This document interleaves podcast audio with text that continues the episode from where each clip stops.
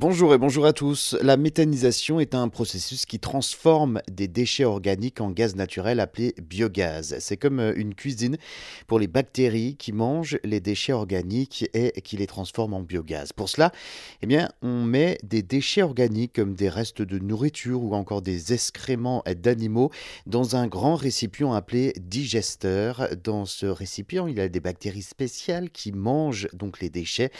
Quand les bactéries mangent ces déchets, les transforme en biogaz qui est composé principalement de méthane et de euh, dioxyde de carbone. Ce biogaz peut être utilisé euh, pour faire du gaz naturel, pour euh, chauffer les maisons et les entreprises, mais aussi pour produire de l'électricité en le brûlant dans une grande turbine avec un moteur. Le biogaz peut également être utilisé pour alimenter des véhicules au gaz naturel.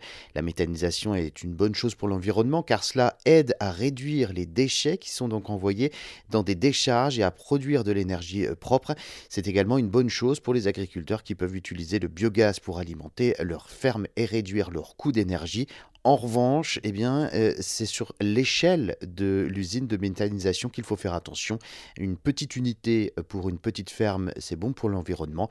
Une grosse unité, donc à échelle industrielle, est mauvais pour l'environnement.